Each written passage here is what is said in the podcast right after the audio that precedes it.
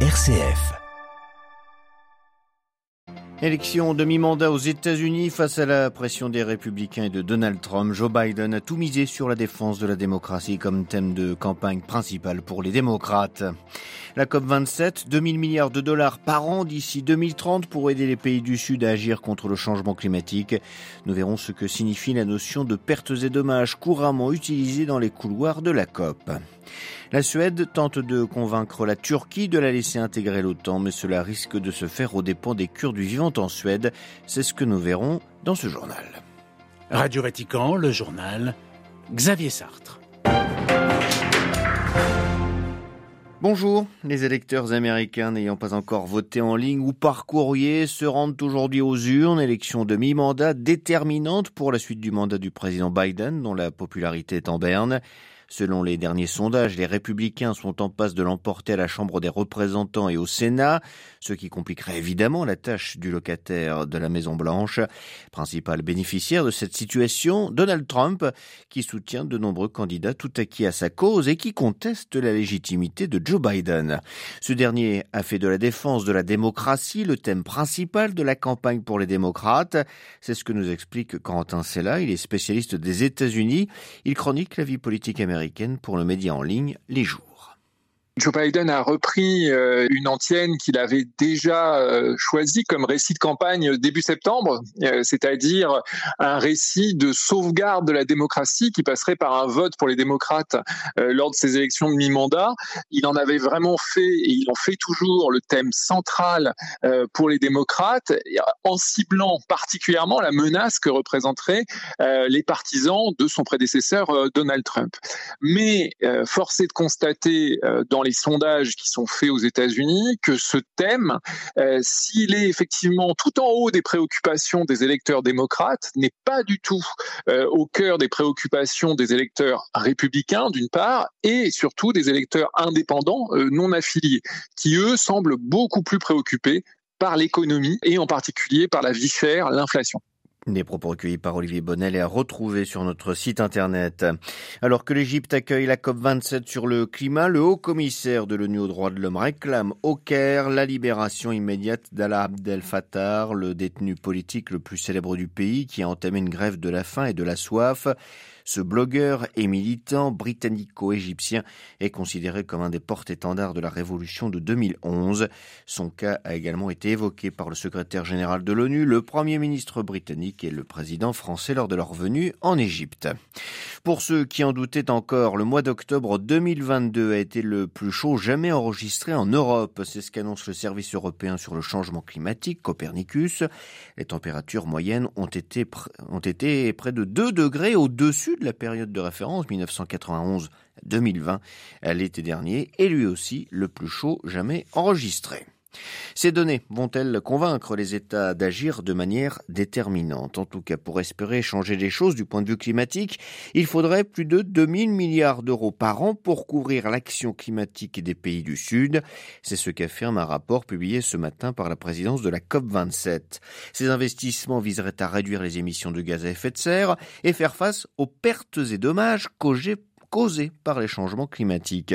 C'est d'ailleurs là le cœur de cette COP. Pertes et dommages, les termes dominent donc les discussions.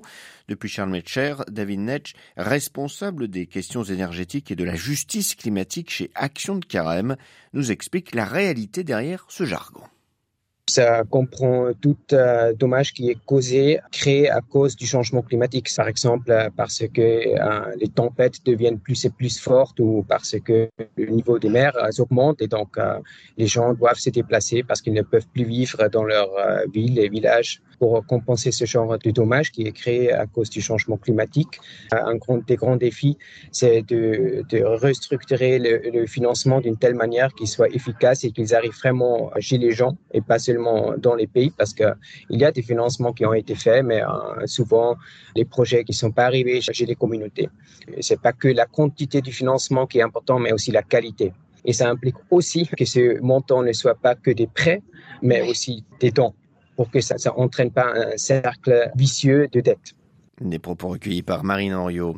Le Premier ministre suédois actuellement à Ankara pour y rencontrer le président turc. Les deux hommes doivent parler de l'adhésion de la Suède à l'OTAN, conséquence de l'invasion de l'Ukraine par la Russie. La Turquie menace de poser son veto à cause de la complaisance supposée de la Suède envers les Kurdes, dont certains sont considérés comme des terroristes. Stockholm tente donc d'amadouer Recep Tayyip Erdogan en reconnaissant devoir prendre ses distances avec les Kurdes de Syrie, notamment les Kurdes de l'IPG et leurs bras politiques. Mais en Suède, c'est toute la communauté kurde, environ 150 000 personnes, qui se sent prise en otage. Reportage au Centre culturel kurde de Stockholm de Carlotta Morteo. Monsieur Boubé accueille les visiteurs avec un thé. Au sol, un tapis du Rogelat, le Kurdistan iranien, et sur les étagères des livres kurdes, dont certains interdits en Turquie. Arrivé en Suède dans les années 80, Kurdo Baxi est journaliste. J'ai vu la liste des personnes, les noms des 33 individus que la Turquie demande à la Suède d'extrader. Je les connais tous. Il y a 10 Kurdes, 23 Turcs et 4 cas de figure, des militants politiques de la cause kurde, des gens liés à l'organisation Gulen, des journalistes, des membres de la gauche turque et quelques criminels bien réels. Cette liste, c'est un peu comme le goulash, la soupe hongroise un mélange d'éléments différents mis ensemble, tous taxés de terrorisme. 38 familles kurdes ont aussi vu tout d'un coup leur dossier de citoyenneté ou de permis de résidence suspendu. Déçu, Sabahat Karadouman, dentiste d'origine kurde, estime que la Suède courbe les chines face au chantage turc. La Suède devrait dire à la Turquie arrêtez, nous avons notre définition du terrorisme et des droits de l'homme. Si ces gens sont considérés comme terroristes selon notre constitution, alors nous ferons quelque chose. Stockholm, Carlotta Morteo pour Radio Vatican. Et en Turquie, la répression contre les partisans du prédicateur Fethullah Gulen se poursuit. Ce matin, 27 personnes ont été arrêtées, parmi elles des militaires, dont un général et deux officiers. Sept autres personnes sont encore recherchées. Des magistrats également ont été interpellés. Fin octobre, plus de 700 personnes soupçonnées de participer au financement du mouvement du prédicateur avaient été déjà arrêtées. Le Premier ministre grec contraint de s'expliquer devant le Parlement sur une affaire d'écoute téléphonique illégale, affaire qui empoisonne la vie politique grecque depuis l'été dernier. Les explications à Athènes d'Alexia Kefalas. La tension monte au sein de la classe politique grecque. Hier, le Premier ministre conservateur Kyriakos Mitsotakis a été contraint d'intervenir à la télévision pour démentir les derniers rebondissements concernant le scandale des écoutes téléphoniques. Le dossier a éclaté cet été quand le chef du Parti socialiste PASOK a annoncé avoir été placé sur écoute par les renseignements grecs ainsi que par le logiciel espion Predator alors qu'il était député européen.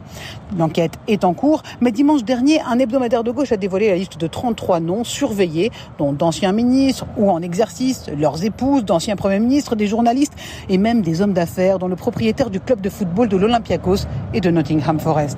Le Premier ministre a nié avoir orchestré ces actions en disant qu'il, je cite, n'avait jamais prétendu euh, qu'il n'y avait pas de surveillance mais que c'était différent d'accuser le Premier ministre d'en être à l'origine. Il a même qualifié ces accusations de honteuses, calomnieuses et inacceptables. Il n'empêche, la presse d'opposition affirme que le gouvernement ne peut terminer son mandat jusqu'en 2023 et devrait déclencher des élections générales anticipées, ce que rejette pour le moment le Premier ministre grec. À Athènes, Alexia Kefalas pour Radio Vatican. En France, le parquet de Marseille a ouvert une enquête préliminaire visant le cardinal Jean-Pierre Ricard qui a annoncé avoir eu un comportement répréhensible envers une jeune fille de 14 ans il y a 35 ans. Le cardinal avait confié ces faits aux évêques français réunis à Lourdes pour leur assemblée d'automne. Aucune plainte n'a été pour le moment déposée. La CEF avait annoncé dans la foulée qu'en tout 11 évêques ont été ou font l'objet d'une procédure judiciaire ou canonique pour des faits liés à des abus, soit pour les avoir commis, soit pour ne pas les avoir dénoncés. Les évêques qui ont donc achevé ce matin leur assemblée, ils vont notamment mettre en place un conseil pour aider leur père qui accueillerait une plainte contre un autre évêque pour qu'il ne soit pas seul.